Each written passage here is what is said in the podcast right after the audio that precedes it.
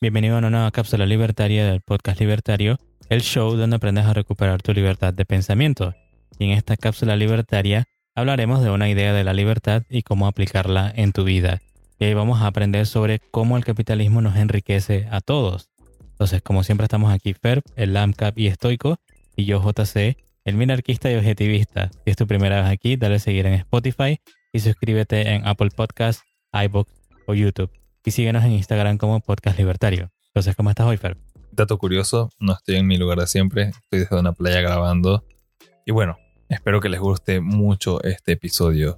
Es una cápsula, así que es breve, pero creo que es muy interesante. Y estoy seguro que me voy a divertir grabándolo.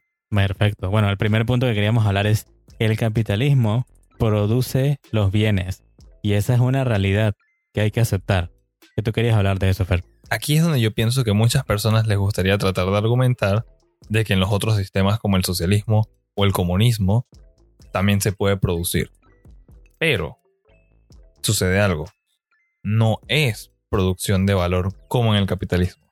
Solamente en el capitalismo, con la libertad que uno tiene de crear cosas y comerciarlas, es que uno verdaderamente puede producir bienes que satisfacen necesidades y deseos de las personas y no un capricho o una demanda de alguna autoridad. Porque ¿de qué sirve en los otros sistemas ponerse a producir un millón de pares de botas, un millón de toneladas de arroz y un millón de sombreros cuando nadie va a utilizar eso? No fue verdaderamente un trabajo productivo.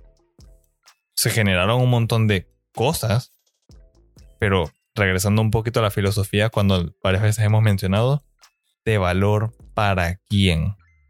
Solamente en el capitalismo donde hay verdadera oferta y demanda de personas libres, es que hay productividad en la creación de bienes y servicios. Y eso es algo que nadie puede negar. Sí, me llama mucho la atención también esa parte, ¿no? De, yo digamos que este punto es como una referencia a lo que decía Von Mises, de que es eso, de que el capitalismo produce los bienes y que la gente le, le, echa flores, digamos, le tira, le tira flores al capitalismo es cuando va y consume sus productos. porque probablemente te vayas a topar eh, con gente que te dice que, bueno, pero es que hay que ser parte del sistema porque si no me muero de hambre.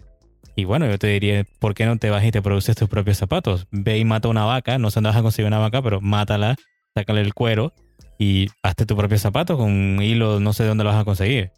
Y la televisión que tienes ahí, me imagino que es súper fácil también hacerla, ¿no? Nada más tienes que conseguir una placa madre y una pantalla de LCD o algo para el estilo de LED y conectarla a la corriente y listo, ¿no? O sea, vemos que si te pones a ver cada artículo que hay en tu casa, nunca vas a llegar a producirlos tú por ti mismo jamás.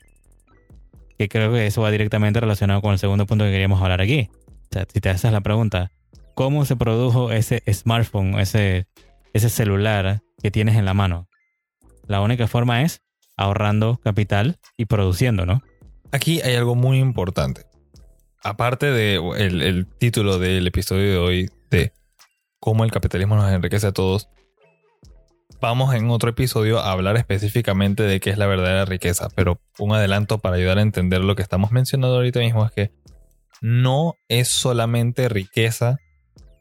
Y bueno, no se debería ver como riqueza simplemente tener cosas, Riqueza es aquello que te permite a ti vivir mejor, vivir más productivo, ser mejor persona.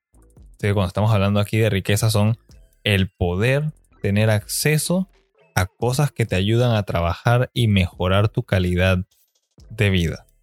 Ok, ya con eso dicho, entonces el ejemplo de los smartphones, bueno, los teléfonos inteligentes. No hay nadie que pueda hacer eso por su cuenta. Solamente en un sistema libre como el capitalismo, donde varias personas pueden colaborar hacia un objetivo en común por medio de libertad de asociación, es que puede uno desarrollar algo tan complicado como lo es un teléfono inteligente. ¿De dónde salen los minerales? ¿Quién lo diseñó? ¿Quién hace las conexiones? ¿Quién ensambla la pantalla? ¿Quién hace el plástico? Quién programa las aplicaciones, quién se encarga de mantener las conexiones con los satélites, quién hizo los satélites.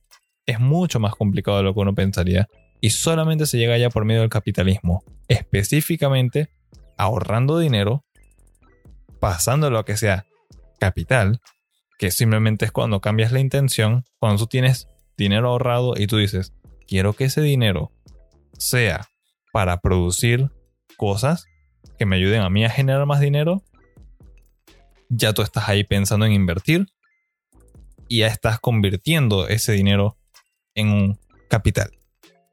Así que si en algún momento de tu vida has ahorrado algo de dinero y has tratado de empezar un pequeño negocio, como decir, voy a utilizar el dinero ahorrado para comprar cosas de, ingredientes para cocinar algo y venderlo por mi comunidad, felicidades, eres un capitalista.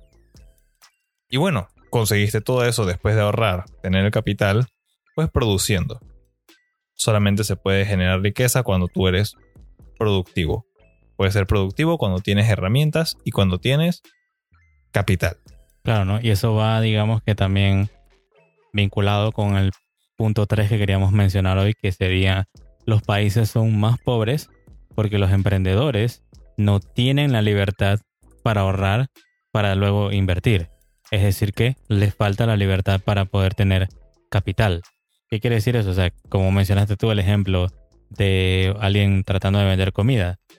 Creo que podríamos estar seguros de que lamentablemente en nuestros países de Hispanoamérica vemos a ese emprendedor y yo creo que incluso hoy en día la gente entiende por emprendedor como alguien que va a hacer una aplicación de internet o que va a montar el nuevo Facebook o algo por el, algo por el estilo, cuando un emprendedor es cualquier persona que trata de, digamos que subsanar o un dolor o que trata de suplir una necesidad o deseo que él vea en su comunidad o en el mundo si quieres pensar en grande. Total, exacto. Eh, lo de suplir una necesidad, exacto.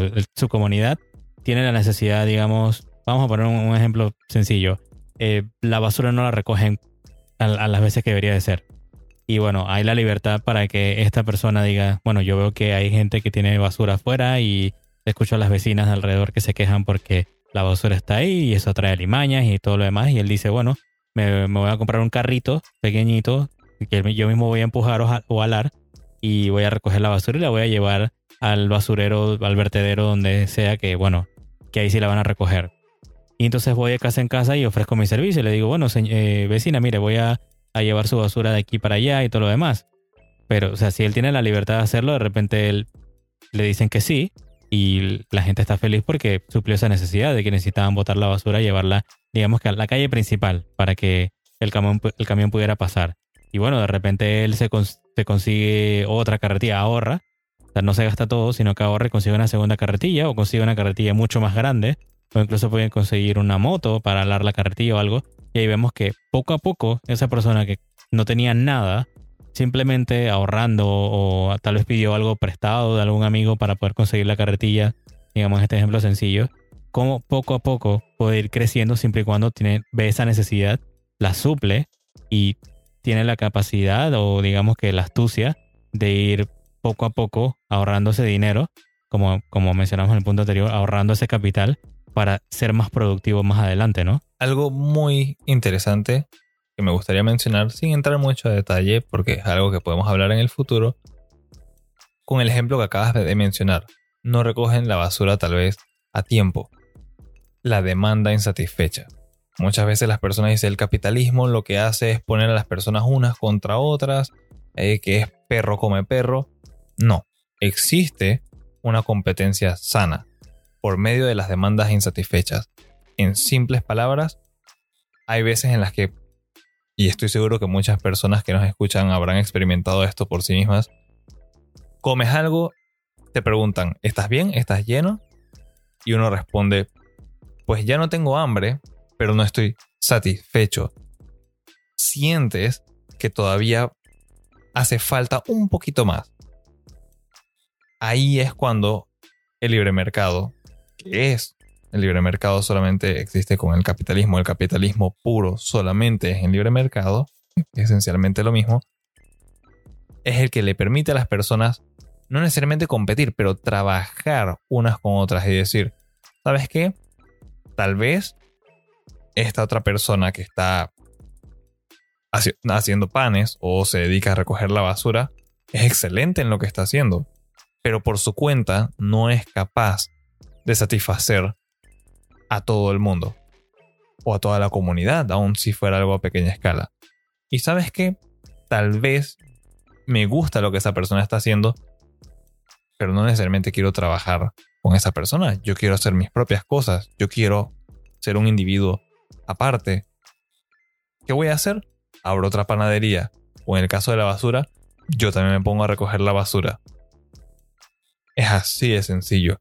Solamente cuando tienes la libertad de poder hacer lo que tú de verdad quieres, que es bajo el capitalismo, es que uno puede terminarte satisfacer esas necesidades o deseos. Tal, y al final del día, con, ese ejemplo volviendo al de la basura, eh, las señoras y las vecinas de la calle se beneficiaron, se enriquecieron, porque ahora ya no tienen alimañas que vayan a invadir su casa, ni olores, ni cosas así, sino que ellas se sienten que están mucho mejor. Entonces, al mejorar su calidad de, su calidad de vida, ellas se enriquecieron. Es decir, que la comunidad se enriqueció y bueno, como le pagaron a, este individuo que, que, recogía la basura, él también se enriqueció porque como suplía esa necesidad, que tenía ese servicio, también se llenó de dinero, ¿no? Así que todos en ese intercambio se volvieron más ricos. Claro, en el capitalismo, el capitalista, el inversionista, la persona productiva, solamente puede ser feliz si ofrece felicidad a otras personas. Eso suena bien romántico. En sencillas palabras, yo solamente puedo generar dinero si estoy ofreciendo a cambio algo que a las otras personas les interese. Nadie me va a comprar una botella de agua sucia, pero si vendo una botella de agua muy limpia y de paso tal vez la botella es muy bonita y el material es reciclable, así que es bueno para el medio ambiente y todo esto, es algo que muchas personas estarían interesadas en conseguir y pues a cambio de que yo estoy ofreciendo ese producto, esas personas están dispuestas a darme a mí dinero. Felicidad por felicidad. Colaboración pura. Y el último punto que teníamos entonces es, vamos a hablar, digamos que un ejemplo, vamos a poner esto que hemos aprendido hoy de ahorrar capital y, producirlo, digamos que a un en pequeño emprendimiento. Digamos que, bueno, más que todo, que cómo este, este sistema de, ahorrar y producir nos enriquece a todos, ¿no? Ya lo vimos con el, individuo de la basura. Ahora hablamos, de, digamos que tú tienes un pequeño emprendimiento donde tú quieres vender golosinas. Y esas golosinas eh, son exclusivas porque nada más tienen sabor a miel de maple. Y resulta que la miel de maple no la producen en tu país. Así que tienes que traerla de otro lado. Y probablemente tampoco hay para producir, eh, digamos que la golosina en tu país. Así que ya las traes hechas desde otro país, ya fabricadas, ¿no? Y empaquetadas.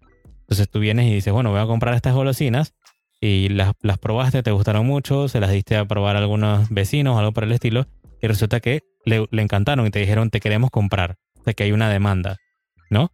Pero resulta que cuando vas a tratar de traer más, te das cuenta de que hay un 50% de arancel. O sea que vemos que hay un poquito de intervención, digamos bastante, y que ya no hay la libertad completa para que tú puedas continuar con tu emprendimiento. ¿Qué quiere decir eso? Que ya las personas que esperaban la cantidad esa de, o, que tú pensabas venderle un montón de, golosinas a las personas, ahora no va a ser la misma cantidad, va a ser menos y ahora la gente no se va a poder enriquecer con el azúcar o con, la miel de tus golosinas, ¿no? ¿Qué querías hablar de eso, Fer? Todo lo que tú acabas de mencionar es muy importante, pero le agregaría algo más. No solamente sería más difícil traer mayores cantidades y por ende no se pueden vender tantas cantidades, sino que cuando hablamos de arancel, esencialmente es un impuesto, un sobrecosto forzado por, de nuevo, alguna autoridad, también se va a ver reflejada en el precio. Porque de algún lado, la persona que está trayendo esas golosinas con sabor a miel de maple tiene que sacar el dinero para pagarle a las autoridades. ¿Qué significa esto? El precio de esas golosinas va a ser, en este caso, 50% más cara. Golosinas, algo sencillo, algo que un niño debería ser capaz de comprar con lo que sus padres le dan de mesada. Ahora ya no lo puede conseguir a menos que el niño tenga mucho dinero. La existencia de arancel, en especial en estas cantidades, ha dejado por fuera a muchas personas de escasos recursos que simplemente no van a poder probar el caramelo o la golosina. Porque no tienen el dinero para hacerlo. De otra forma, tal vez sin el arancel todo el mundo hubiera podido disfrutar de ese bien exótico importado, pues simplemente no se puede desarrollar en tu país. Entonces algo muy importante ahí. El capitalismo, como mencioné anteriormente, en libre mercado, donde las personas son libres de comerciar lo que quieran con quienes quieran, beneficia a todos. No es solamente una riqueza monetaria, es una riqueza de experiencias, de vida y calidad de vida. Perfecto. Bueno, me encantó esa, frase al final. Eh, eh, eso es lo que yo quisiera que cualquier persona que escuche esto se quede el que simplemente no es llenarse de plata, sino es eso que tú, que tú mencionaste, ¿no? Toda la, riqueza que existe en experiencias, en probar cosas nuevas, en comer algo que de repente producen al otro lado del planeta que nunca pensaste que podrías probar. Todas esas cosas se pueden solamente conseguir en un sistema libre, en un sistema de libre mercado, ¿no? Hoy aprendimos, ¿no? De este sistema libre, vimos un par de ejemplos de emprendimientos para que vayan entendiendo. Y bueno, pronto vamos a meternos en muchos más temas relacionados con economía, pero digamos que este es el preámbulo a todos otro montón de temas más complicados que van a venir más adelante. Entonces, gracias por escuchar la cápsula libertaria del podcast libertario. Por último, comparte este episodio con tus amigos y familiares y recuerda, tenemos una cultura por salvar. También recuerda que enriquecerse debería ser para todos, pero siempre puedes contar con el Estado para impedirlo. Nos escuchamos en la próxima.